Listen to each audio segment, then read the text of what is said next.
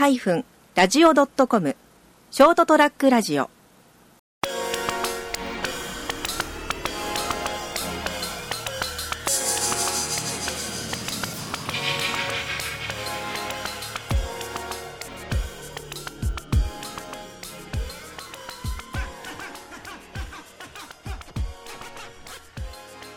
皆さんこんばんは。ショートトラックラジオ朝ちゃん先生のドーンと言ってみようという番組なんです日はちょっと一人ゲストをお迎えしてですね、えーお話をしたいと思うんですけどもですね。あのいろいろお仕事の方でもあのお世話になってるんですけれども、えー仕事の打ち合わせが終わった後にですねまたちょっと少し雑談をしたりとかする機会もあったりする中で非常に面白いあのいろんなお話を聞かせていただけるのであのお会いするのがいつも楽しみにしている方なんですけれども T さん。もう本当は名前言ってもいいと思うんですけどね、えーえー今日はちょっとね夕方から、えー別件で飯食いながらちょっと話をですねしてましてその中の流れであなんか椅子がギシギシってますねすいませんね。えー、と話をしてまた面白い話を。あの以前ですねこれもこれも本当に仕事の関係で一緒にこうちょっとやって僕がちょっとグラフィックを作作らせていただいたりとかしたんですけど、えー、と阿蘇山のなんていうかけ結界というかですねこう、えー阿蘇神社を中心にしたこう結界みたいなのがあるっていう話を聞いたんですけれどもあの話すごく面白かったんですけどなんかなんなんでしたっけ？ほ炎のトライアングいや違います大地のピラミッド。大地のピラミッド。だいぶ違いましたねすいませんだいぶ違いましたねそれも違うかもしれない大地で阿蘇の大ピラミッド。はあすみません。ちょっと記憶がだいぶいだいぶ前の話だいぶ前の話なんでうん。阿蘇のまあいわゆる阿蘇谷、うん。えー、内の巻方うん。面が阿蘇谷、はいはい。で、反対側の、うん。えー高森とか、うん。えー白水、はい。今南阿蘇村か、はいはいあっち方面まで全部含めて、はい。はい阿蘇のうん。河口に、うん。昔、えー大地にこう大きなうん。こう三角形を築いたという話ですね、さ三角形っていうのがそのなな何が三角形になってえー神社の位置る神社神社の位置が。神社の位置がそれぞれ、えーまあ、複雑な三角形はい。を幾重にも重なるようにして作られている。さ三角っていうのは一つ意味意意味があるんですよねえーっとですねこれはあの、えー阿蘇の、えーえー南阿蘇村にある、うん。えー神社の、うん。えー宮司さんの、はい。はいえーお話だったんですけども。ななんか本を出してらっしゃるんですね確かにねそうそうそうそう。です、えーっとえー要は、うん。なんで三角形かっていうのは、うん。私もそこまでは聞いてなかったんですけど、うん。うんどうもやっぱピラミッドをうん。なんかこう一つなんかあったんでしょうね。頭の中にその。古代古代っていうか昔の日本人うん。の中にそういう感性があったんですかね、ですかね、うん。えー要はそのえー神社は山のようにありますから、はいはい。実際、はいはもう日本中あちこちに、はいはいだからあのでたらめにこう、神社の位置関係を、うん。えー線を引いていったって、うん。それは三角を作ろうと思えば簡単にできるんですよところがあのなぜそうその位置関係うんがうんちゃんとその理由付けがあるんですね、おーえーこれこれこうだからこの神社とこの神社が、うんの関係性があって、うん。という話がちゃんとあるわけですね。あのもともとだって神社ってその地地の神を祀ってるものっていうふうに考えていいんですかね。ですね。でそれにはえーっとおお祀ってるってことはある部分その、えー鎮めるためなんですかね。神社の存在意義っていうのは。そうですね。その宮司さんが話されたのは、えーもともと自然神っていうかアアニミズムがベースになりますよね。神道っていうのはね。そうそう。うん。だから当然その登場する神社も皆さんよくご存知のはい。阿蘇神社だったり、はい。えー下神社、はい。えーそれから、えーああの国蔵神社。はい。あ国造り神社ですね、えはい。とか、まあ、阿蘇で有名な神社がうん。登場するんですけどですね、それぞれの神社が持ってるん。エピソードっていうか由来があって、うんえーそれとなんていうかな、まあ、重なるような形で、うん。その図形というか、うんうん。うん三角形が。やっぱやっぱりその結結界みたいなものなんですかね。えーとですねこれ結界というか、うん。要はあの天体の、はい。えー運行というか、はい。それを大地に移し取ったという説明をされていました、おー。えなるほどいやだからその神社そのものの機能というかがその、えーな何のために建てられているのかっていうところすらよく僕知らないんですけれどもさっき言ったようにそのその地の神との交流であったりとかそれ沈めるためとかってそういう部分っていうのは大体そそれでいいんですかね？た多分そういう意味もあるうと思います、阿蘇神社は基本的には今あるあうん。の阿蘇神社の場所は、随分後にあの場所に移転してきてる。んあそうなんですか。阿蘇神社はもともと阿蘇の河口にあ噴火口のそばにあったんですそうなんですね。ありますもんねなんかその、え。向こうにもですね。もともとはですね、うん。大昔は、うんうん。だからもうまさしく阿蘇の火の神様を鎮めるために、うんうん。えーその地元で生活している人たちの、うん。まあ安寧というか、はいはいあの日々の暮らしはいに、はい。まあがあの、うん。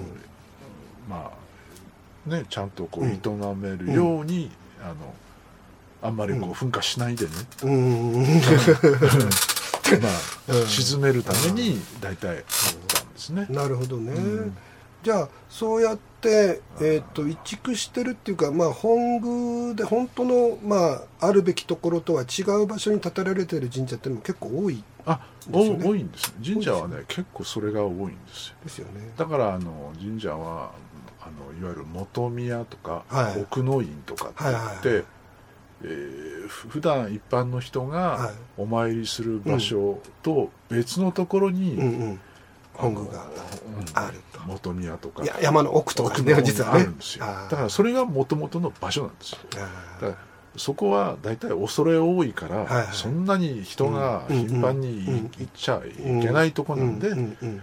あのし一般の人はうん。山裾、うん。麓とか、うんうん。その元々のそのあー場所から離れたところからうん。遠くからお参りするというのが、うんなるほど。あの大体中世以降うのん祭祀というか、うん。あのそれといや当然その神社が建てられるのにはそれなりの意味がある場所に建てられるんだと思うんですけれども、えーっとよく聞くのはその山の裾野とか割とそういうところ多いじゃないですかうん。神神社って。こう背景に山があるっていうはいはいはい。ところって。僕写真なんか撮ってるとよくわかるんですよね。で。すね。でまあ完全に山の中の場合もありますけれども、ええ案外山とこう平野のこう途中のところにあったりとかするっていうことでしてでその場所がなぜそこに建てられるかそのさっきの阿蘇の部分に戻ると、やっぱりそこ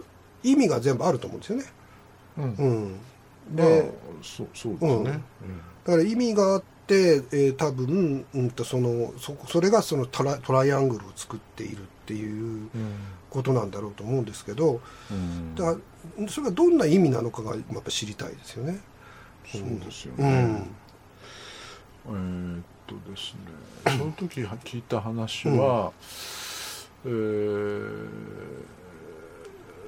そのピラミッド三角形そのものそのものに何らかの意味をうん持たせたという話よりもどちらかというと、そういう、えーある種の、まあ、何らかの意図があって作られたその第一のうん。その三角形の図形のうん。精密さとか正確さ、うん。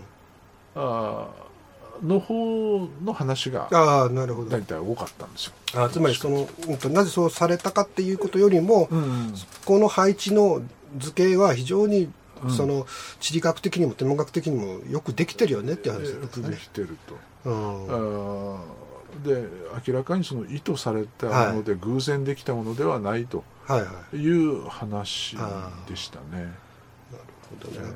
なんかね、ちょっとね、多分あの、こういう古代史みたいなもので、僕らが本当にもう忘れちゃってることってたくさんあるような気がするんですよね。そうそうでだから言ってみればその今おっしゃったその、えー神社に対しての意味付けとか、はいそのなぜここに神社がっていうことも、いわゆるその言葉ではなくて、ん。その位置関係で知らせるとかね。暗示するとかね、まあ一つはその阿蘇のピラミッドで言えば、国蔵神社、うん。阿蘇神社、うん。それから、えー建軍神社、うん。それから。三隅の河野浦神社ってあるんですね、うん。うん。これが確かほぼ一直線でこう連なる直線上に配置されていると、はいでえーそれだけ見るといやたまたまそうじゃないの、うんって言われるかもしれないけうんど、い今言った国蔵神社、阿蘇神社、うん建軍神社、うん河野浦神社は、うん全部阿蘇市のゆかりの深い神社なんです。よ、で言ってみればその阿蘇あ阿蘇を阿蘇市っていうのはそのあの民あのその地域の阿蘇市ですね。あのうん。そう部部族。部族の。部部族というか、はいはい。その士族ですね。豪豪族ですね、はい。えーで阿蘇を今風に言えばその、うん。あ阿蘇神社を本店とすれば、うん。それそれぞれが支店というか、うんうん直営店みたいな。うん。非常に密接に コンビニじゃないんだ。うん。関係してる、はい。そういう神社なんですよ。なるだからそれが季節してその、ライン上にしっかり乗ってるってことはその関係の深さを物語ってるとも言えるわほど。なけですね。るほどね。ええ。ということはまあえー、と当時そういった測量であったりとかその、まあ、天体からこう導き出された法医学であったりとか、うんそういうものがこの建立する際にいろいろと影響をしていた可能性が高いと。そう言えるんですすかでね。えーっとその阿蘇のそのまあえーっと確か炎のピラミッドっていう言い方をされたと思うんですけど、その中心出す、うん。あ阿蘇神社下神社うん。それから、うん。えー高森方面にある、えーっとまた2つ神社があるんうんですね。でここは4つの神社うん。が構成している平行四辺形を作ってるんですよ、正確な、はいはい。でこの平行四辺形のうん。角度がうん。ちょうどあの地球の地軸の傾き、うん。23度ぐらいかうな、ん。うん。でその平行四辺形の中心が確か阿蘇の河口に当たると思うんです。よ面白いですね。なんかえーあの数学的っていうかそのにそれを分析していくとそういう、えー、と共通項が出てくるんだけどもしかすると過去においては我々の価値観とは違うなんていうかその法則とか、うん。こういったものの知識があってでそれに沿ってやったら実はその物理的なものと合致してたみたいなうん。ような感じじゃないかなと僕はこう個人的には思ってるんですけどね。うん。でそのその当時のそのい位置とかそういう地位とかのあの位置とかあ方位とかのこう考え方うん。の、お秩序っていうのは多分今ある程度失われてしまってるのかもしれないけど、うん。当然あったはずなんですよね。やっぱりどこに作るとかっていう時に。でそれは それこそ天体の色の動きとかそういうものからあの出来上がってきたの理論体系であって、でそれがその現代の物理学とかとかも実は非常にこう合致してる点があったからそういう結果が出てきたのかななんて思うんですけどね。うん。どうなんでしょうね。わかんないですけどね、うん。そのい一応そのあ阿蘇のピラミッド、はい。いう位置関係を定めて、うん。あまあ一番遠いところで、うん。小国の両神社っていうのはいはいがあるんですけど、ありますね。そこまではいその線ラインは至るんですね、うん。そうすると阿蘇から小国まではもううん。直線でどれぐらいかな、4 5 0キロあるんですよ、でそういうある種の意図を持って正確な測量をして神社の配置を決めたのが、うん。えー今から1200年ぐらい前うん。の話だとおっしゃってて、うん。えー、と阿蘇に、うんえー当時、うん。えーまあなんていうんですかなだ大官というのか、うん。まあ、えー当時の、うんまあ、へ平安初期、うん。うん。あいや、うん、平安時代じゃないな、うん。えー天平飛鳥とかそれぐらいですかね、分かんないですけどね。うん。えーで大志高知といううん方がうん。やったって言われるんですよ、へえーー大志高知何々っていうはい方なんですけどね、でこの人たちこの姓を名乗るのは、うん。お大阪にいたうん。渡来系のうん。うん。なんていうか宇治なんですね。氏名らしいんですね、大志高知って。うん。でまあち地方にうん。中央から官僚うん。として阿蘇にうん。入って、でそういうことをやったで阿蘇の用水路なんかもはい。当時はい。作られてて、えー。なんか聞くところによるとあのもう縦横無尽に用水路が阿蘇はうん。作られてるんですけど、えついこの間まで、今はまあ区画整理とかでうん。新しく用水路を作ってますけど、うん。それができる前ほんのに20年とかそれぐらい前かな。まで使われてた。1000年以上使われあてー。るその用水路いやいやもうそういうとこ結構あるんですよね。あの僕三船をいろいろお手伝いしてるけど。古い時代に作られたのうんがずーっと現代まで使われてう。ん。だって山一個完全にくり抜いてるような、うん。その用水路とかあって江戸時代に作られたやつが、うん。でそれがあって初めて稲作ができるっていうことで、うん。そこは今ちょっと埋まっちゃってできなくなったりとかしてて困ってらっしゃるところもあるんですけど、あれを現代の工事でやっちゃうとすんごい時間かかるらしいですもんね。うん。だから測量技術っていうのはある種、なんていうかあの星を見るというか、そういう天体観測ができる、うん。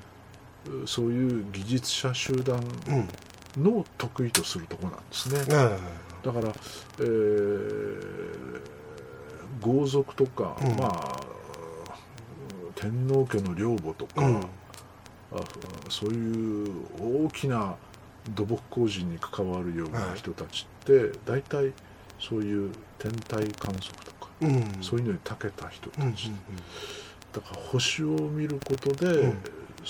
正確な測量をするっていうことが可能になるので、うん位置関係とうん。かそういうのを見定めることができるうん。とだだから結局じゃあその星を見る人たちってどういう人かというとうん。もともとはやっぱりうん。か海洋民というか海洋民族ですよね。にそうですよね。至る大元はですね。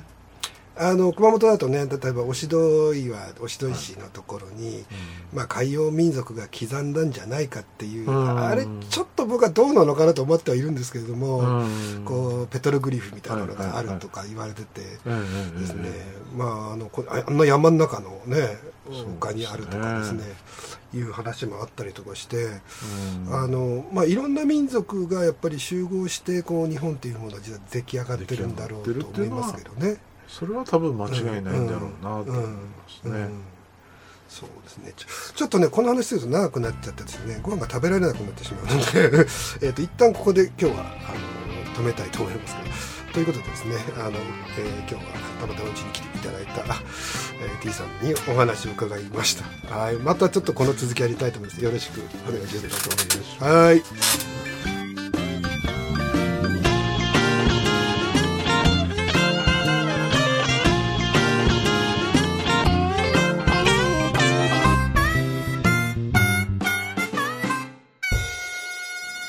ST-radio.com ショートトラックラジオ